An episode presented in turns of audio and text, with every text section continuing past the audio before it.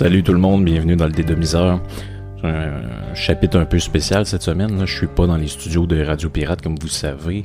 Euh, la saison est terminée, donc euh, Jerry est parti en Espagne, le chanceux. Jeff, on sait pas trop, est probablement chez eux, enterré en dessous de la poussière pendant que sa blonde essaye de ramasser euh, les patentes qui traînent. Euh, Mr. White euh, travaille toujours, je crois, mais il va sûrement partir en vacances euh, dans pas long, des vacances bien méritées. Hein. C'est vraiment, c'est vraiment euh, grâce à lui que Radio Pirate euh, explose vraiment. C'est grâce à lui que je suis là pour vous parler. Donc, euh, je suis vraiment fier de ça. Je, je, je le remercie vraiment pour, euh, pour tout ce qu'il a fait. Pour faire décoller ce podcast-là, c'est, son idée. hein. Fait que rendons à César ce qui appartient à César, comme on dit. Euh, donc, euh, je suis dans mes euh, studios, entre guillemets, personnels pour cette fois-ci. Euh, je vais voir, là, est-ce que je vais en faire plusieurs pendant l'été? Euh, ça va dépendre comment ça se passe. J'aimerais ça, j'aimerais ça. Je sais que beaucoup de monde se trouve ça plate l'été quand il se passe rien du côté de Radio Pirate. Fait que, si je peux me permettre de vous, vous, vous égayer avec un peu de contenu, ça va me faire, ça va me faire plaisir, S'il y a du monde qui sont, euh, sont masochistes au point de m'écouter quand il fait 32 dehors, ben écoute, euh, je vais le prendre comme un compliment. Euh, cette semaine, j'ai j'ai beaucoup réfléchi suite à mon podcast que j'ai fait avec avec Nicolas, où on réfléchissait sur la la démocratie, sur comment sur comment est-ce qu'on peut faire pour pour changer le système finalement. Ça m'a rappelé bien des affaires. Pourquoi ça m'a rappelé bien des affaires? Ben, vous le savez, là, je, je, je, je l'ai dit plusieurs fois, je vais le répéter. Euh, quand j'étais au cégep, euh, mais à la base, là, je voulais m'en aller faire des études d'histoire. Je voulais être historien. Je suis toujours trippé sur l'histoire, vous le savez. Là, je vous parle tout le temps de plein d'affaires, euh, que ce soit le débarquement de Normandie ou euh, n'importe quelle autre patente. J'ai tout le temps été euh, fasciné par ça. J'ai tout le temps capoté là-dessus. Puis je voulais m'en aller historien. Puis euh, finalement, j'avais un ami proche, Michel, qui me dit Ouais, peut-être pas la meilleure idée du siècle. Là, moi, j'étudie là-dedans. Il n'y a pas beaucoup de jobs. Euh, tu euh, vas te ramasser à travailler dans un sous-sol d'archives, euh, dans des communautés religieuses qui ont pas une scène, sont sur le bord de faire faillite. euh, à part de ça, l'histoire ici, à moins que tu t'intéresses vraiment au passé des Autochtones, ben là, sais, je veux dire, ça fait à peu près 400 ans qu'il y a du monde euh, sur le continent, fait que le mieux que tu vas pouvoir trouver, c'est un jour, c'est le string de, de la femme à Champlain, quelque part enterré en dessous de la côte d'Abraham. Donc, euh, c'est très euh, c'est très réduit comme euh, comme éventail des possibles mettons on va dire ça de même. Puis à l'époque ben je tripais aussi quand j'étais au cégep sur la philo. C'est contrairement peut-être à la majorité du monde qui vont entendre le podcast. Euh, je sais que c'est je sais que c'est une discipline qui est, qui est assez mal vue, probablement à juste titre, surtout probablement dû au fait que les profs euh, sont pas là pour apprendre aux gens comment réfléchir, mais surtout à quoi réfléchir et dans quel sens le faire. C'est-à-dire, euh, dites comme moi, puis tout va bien aller. Alors que moi, tu sais, euh, le peu d'enseignement que j'ai pu faire, c'est, c'était tout sauf ça que j'essayais de mettre de l'avant.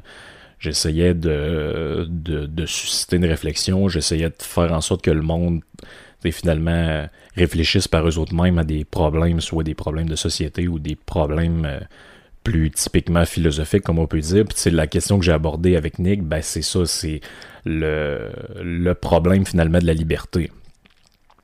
Est-ce qu'on est libre dans, notre société? Est-ce qu'on peut changer les choses ou est-ce qu'on est d'une certaine manière euh, esclave d'une série de, paramètres qui font que, bon, ok, on est, euh, on est un peu pogné dans nos patentes, puis on aimerait bien changer, mais on sait pas comment le faire.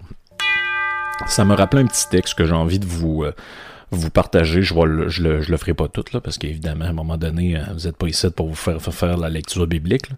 Mais euh, voici un texte, puis après ça, je vais vous expliquer pourquoi je vous en parle, puis pourquoi je pense que c'est vraiment important comme lecture. Puis pour ceux qui s'intéressent, je vais vous donner euh, toute la référence après.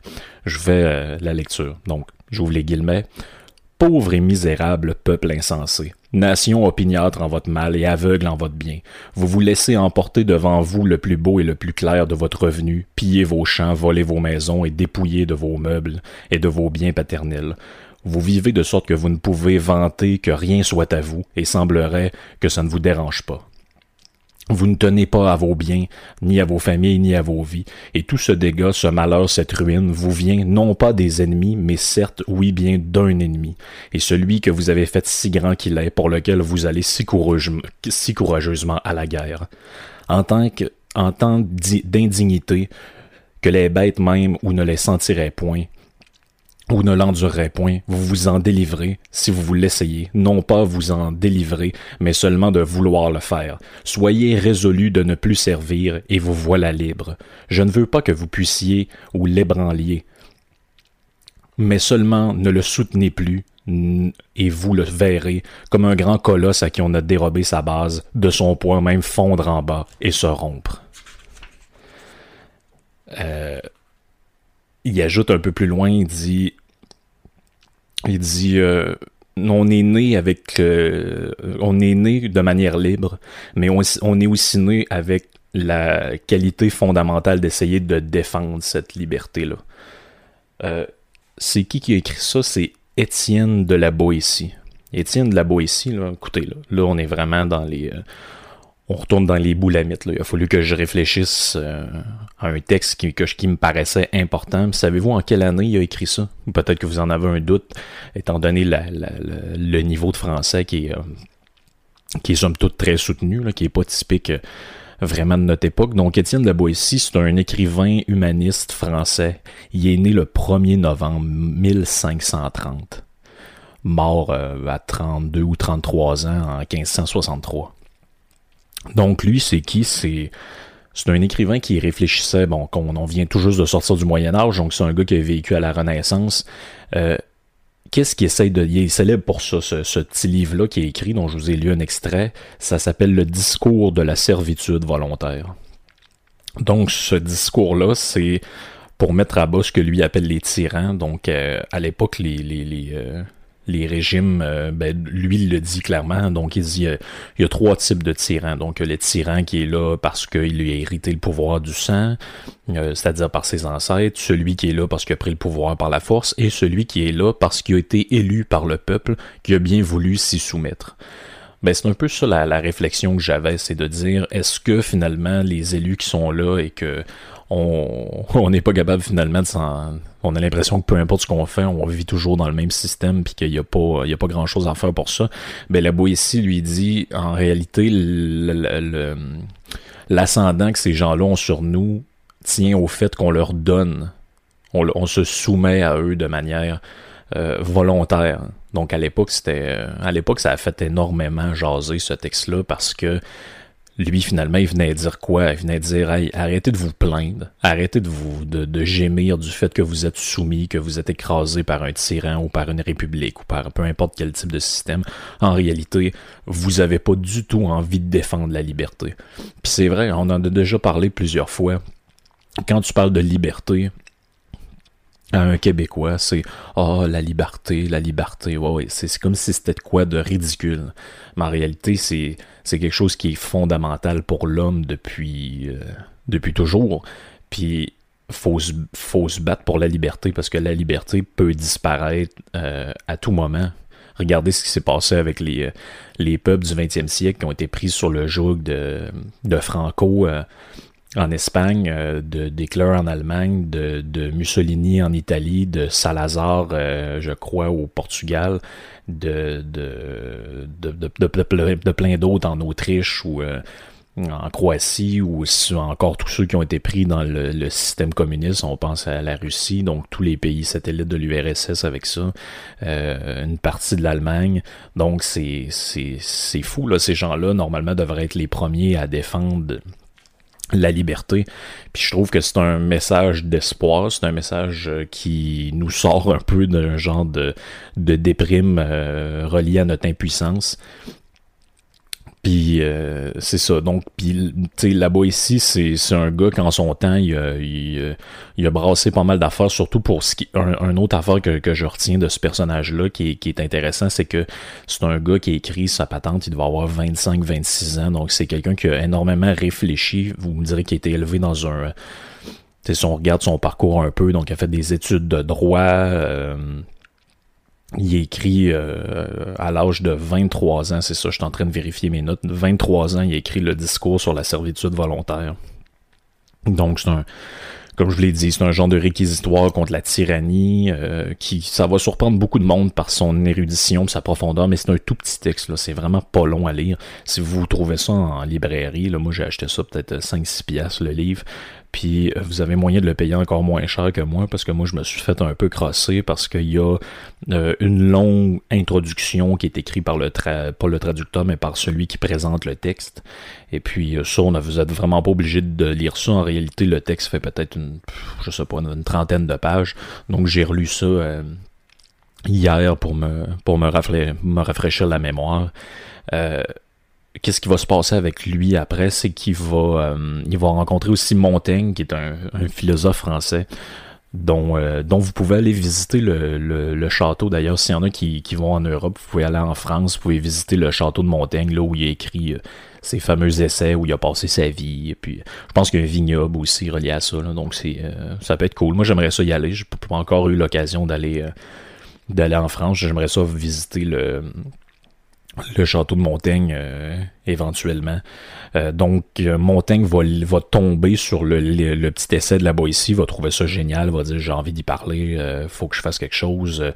Fait que finalement, ils vont, vont, vont se lier d'amitié ensemble, puis mais malheureusement, cette amitié-là ne durera pas énormément longtemps parce que le 8 août 1563, la Boétie, donc on dit qu'il est terrassé par un flux de ventre euh, j'imagine que c'est un genre de... Ben, en fait, on dit... Euh, les experts disent que c'est probablement un genre de tuberculose qui aurait été euh, fréquente à l'époque. Donc, il, là, est comme terrassé par ça. Finalement, il, quelques, quelques jours plus tard, le 14 août, il va mourir des suites de sa maladie. Donc le 18 du mois d'août de l'an 1563, euh, Boissy meurt, il est, âgé alors uniquement que de 32 ans, 9 mois et 17 jours, pour être vraiment précis. Question de d'être sur les faits et le poil. Euh, le Montaigne va y rendre hommage dans ses essais, puis là, il va dire de lui que c'est un sage, que c'était quelqu'un d'intéressant, puis on, on peut pas donner tort à, à, Montaigne là-dessus, c'est que pourquoi je vous parle de ça, je, je vous parle pas de ça juste pour euh, avoir de l'air intéressant puis euh, faire des, des, des, références mondaines. Là. Je vous parle de ça parce que je pense que auprès de 500 ans après l'écriture de ce texte-là, réfléchissez-y, là, ça fait 500 ans qu'un homme a pensé un peu aux mêmes questions que nous autres finalement. La Boétie aurait pu faire le podcast avec Nick ou euh, avec moi là, si, si on était capable de remonter le temps.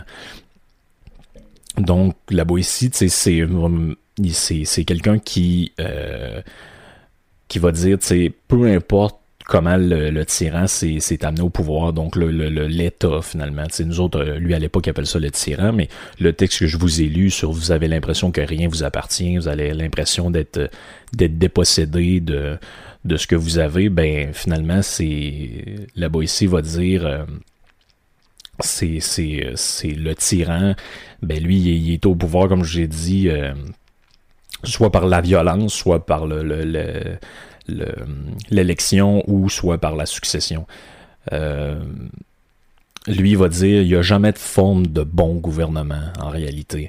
Euh, parce que la nature de l'homme fait en sorte qu'il y a un instinct de domination et lui dit chez le peuple il faut combattre cette habitude à la servitude, dans le fond, qui lui pense c'est... Euh, lui, à l'époque, il disait ça, c'est encouragé par la religion. Donc, euh, la religion, la superstition, ben, ça fait que le peuple est ignorant, puis il n'a pas conscience de sa propre domination. Donc, il n'a pas conscience de servir les intérêts de quelqu'un d'autre et d'engraisser une machine, d'engraisser un tyran, d'engraisser un système pyramidal, tu sais, finalement, où les gens qui décident sont en haut et puis la base... Euh, finalement, eux, euh, comme on dit, c'est toujours le pauvre qui l'a dans le cul.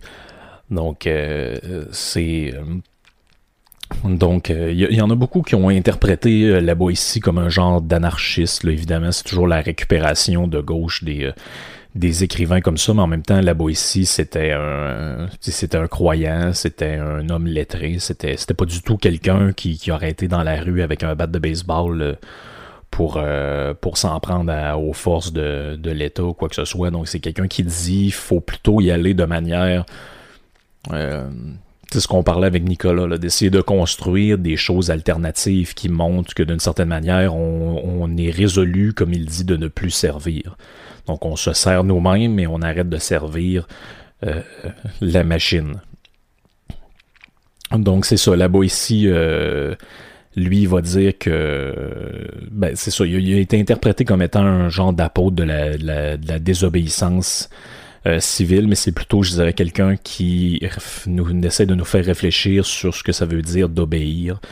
Euh, il essaie plutôt d'expliquer c'est quoi la soumission de l'homme à un pouvoir euh, finalement illégitime. Comment comment c'est possible de, il dit, il dit lui-même, je, le, recite, il, dit il est possible que les hommes aient perdu leur liberté par contrainte, mais il est quand même étonnant qu'ils ne luttent pas pour regagner cette liberté.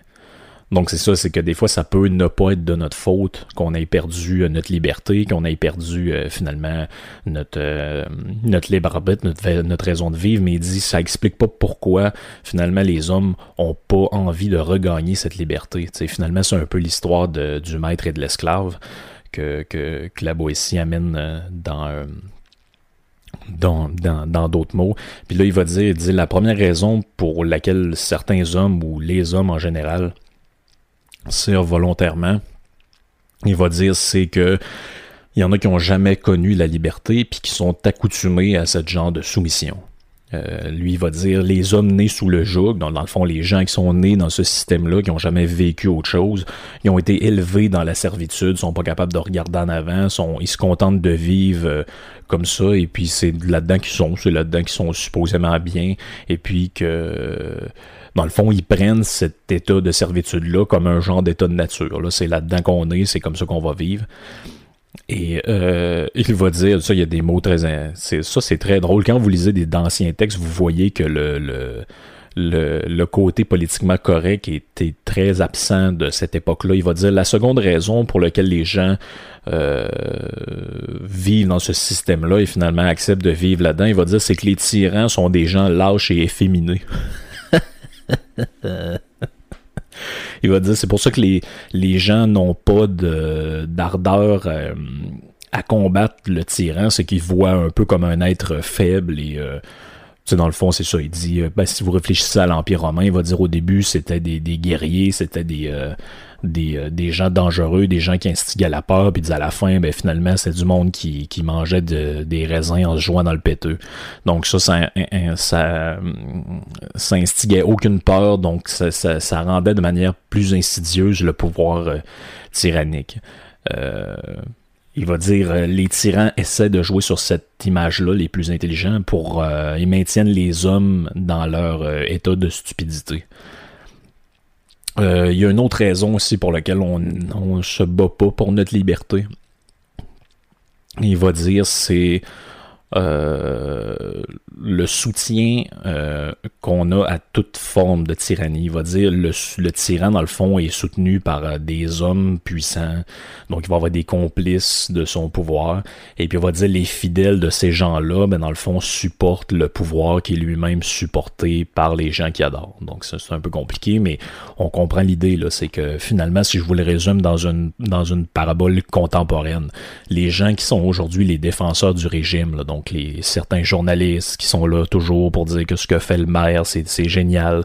Certains autres journalistes qui sont là pour dire que Justin Trudeau, c'est la meilleure invention depuis le pain tranché. Certains autres qui sont là pour nous dire que Donald Trump, c'est l'invention de Satan, puis que c'est, le, presque le fils de Belzébuth, alors qu'un autre est bon, un autre est pas bon. Ben, les gens qui suivent ces gens-là, qui sont des des adorateurs de ces, ces, ces, ces, gens qui sont, qui sont là pour dicter l'opinion publique, ben ceux-là, dans le fond, supportent de manière inconsciente le pouvoir. En, supportant ceux qui défendent le pouvoir, ils supportent le pouvoir de manière inconsciente ou de manière euh, implicite, et comme ça, ils, ben, refusent de s'ouvrir à la liberté finalement à essayer de défendre ce qui est, ce qui est fondamental pour, ou ce qui devrait être fondamental pour, euh, pour tous les êtres humains. Lui, il va dire, euh, il va dire, essayez pas de vous lier d'amitié hein, avec les tyrans. Donc, pourquoi il parle de ça? Il parle, il fait référence un peu à l'époque où toutes sortes de monde un peu bizarres essayent de tourner autour des tyrans pour genre avoir deux désavantages. Ben, vous pensez en, France, par exemple, il y a des, des genres de Jacques Attali ou des des euh, d'autres personnages de ce genre-là que tu as, l'impression que peu importe c'est qui le président, c'était Mitterrand, il était là, c'était euh, Jacques Chirac qui était là, c'était Sarkozy il était là, c'était Hollande il était là, puis c'est Macron, ben ils sont encore là quelque part avec leur euh, avec leurs patentes. Même chose à l'époque de, Napoléon. T'as des, des, euh, des gens de conseillers occultes qui étaient là quand c'est un roi, ils étaient là quand c'est quand c'est Napoléon, ils sont là quand le roi revient, ils sont là quand ça devient une république. Mais finalement, tu te dis, bon, mais c'est qui ces gens-là? Bon, c'est des gens qui essaient de se lier d'amitié, que lui appelle avec les, euh, les, les, euh, les tyrans. Euh, puis comme je vous dis, c'est une mésinterprétation de faire de ce gars-là un genre de, de, de gauchiste athée, parce qu'il va euh, il va terminer son discours envers la fin, il va, il a un recours à une prière, donc il prie de dire euh, Dieu bon et libéral, hein, c'est très drôle, pour qu'il réserve là-bas à tout exprès pour les tyrans et leurs complices quelques peines particulières. Donc finalement, il espère un peu qu'il y a une genre de de justice divine qui, euh, qui guette les tyrans, qui guette ceux qui ont un ascendant sur les autres et qui euh, finalement euh, permettent de libérer au moins de manière posthume les gens qui étaient sous le joug de ces, de ces gens-là. On va prendre une gorgée de café.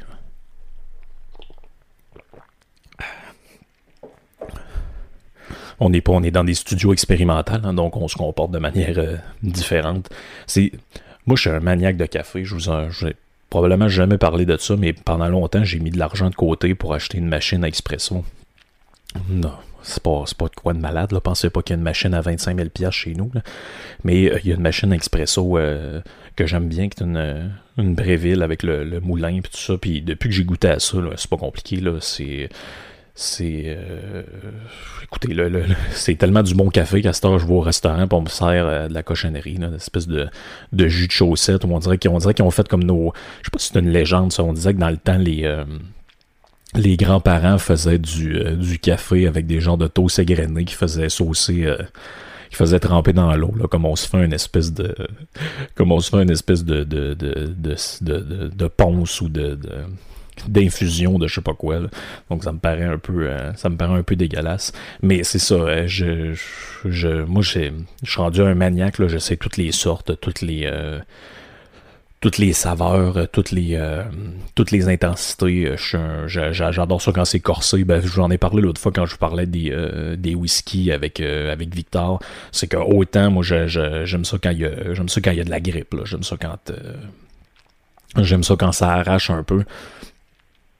Donc c'est ça. Pour aujourd'hui, je je voulais vous parler un peu de ce petit texte-là. Écoutez, euh, moi, c'est ça que je vais faire un peu dans mes euh, dans mes vacances estivales. Euh, je vais, j'essaie de, de reviser des des, des affaires qui m'ont fait moi réfléchir puis que je pense qui pourraient vous intéresser. Il y aura pas de, il y aura pas, sais, je, je, je, suis pas installé en ce moment pour les audios puis les domiens de la semaine, ce genre d'achat d'affaires là. Je, vous je vous promets qu'au retour de la au début de la, de la, prochaine saison, on va on va revenir à des formules plus normales. Donc cet été, je pense que je vais en faire quelques-uns, mais en format écourté.